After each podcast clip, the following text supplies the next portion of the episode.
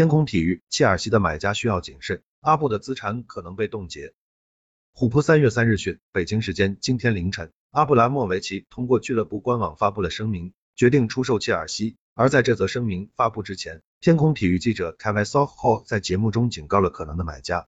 Kevin Southall 表示，这将是阿布入主切尔西一九年来第一次听取外界对于俱乐部的报价，而在现在这个时间点想要出售切尔西，也会比他想象中困难。唯一的问题是。谁能在当下完成收购？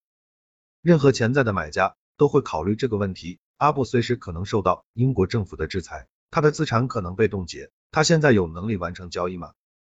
当然，阿布本人一直强调自己没有做过任何会导致自己被制裁的事情。但出售切尔西会是一件非常繁琐的事情，就跟把俱乐部管理权交给基金会一样。